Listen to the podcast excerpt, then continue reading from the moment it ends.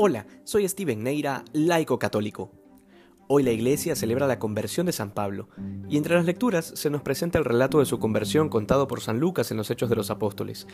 Y lo primero que vemos es a un hombre que ha aceptado su pasado, que ha asumido con valentía el error de haber perseguido a la iglesia, y de este pasado pone por testigo a los sumos sacerdotes. Pero ¿qué importancia tendría recordar estas cosas que causarían hasta vergüenza? Pues de esta manera es como brilla el poder y la gloria de Dios, en que los pecadores se convierten y quienes andaban en las tinieblas del error de repente vienen a gozar de la luz de la verdad.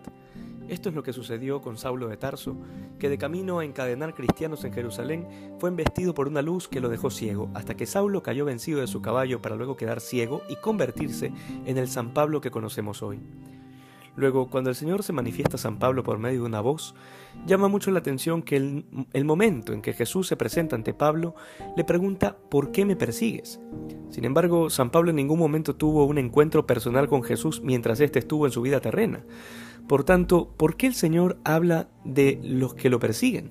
Sencillo, porque al perseguir a la iglesia, Saulo está persiguiendo a Cristo.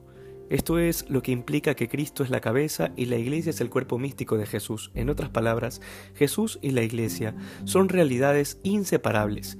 Y aún así, hay quienes pretenden vivir una vida cristiana desligada de la iglesia o de Jesús.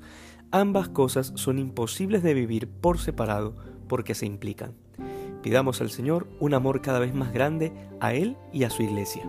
Que hoy seamos más santos que ayer. Dios te bendiga.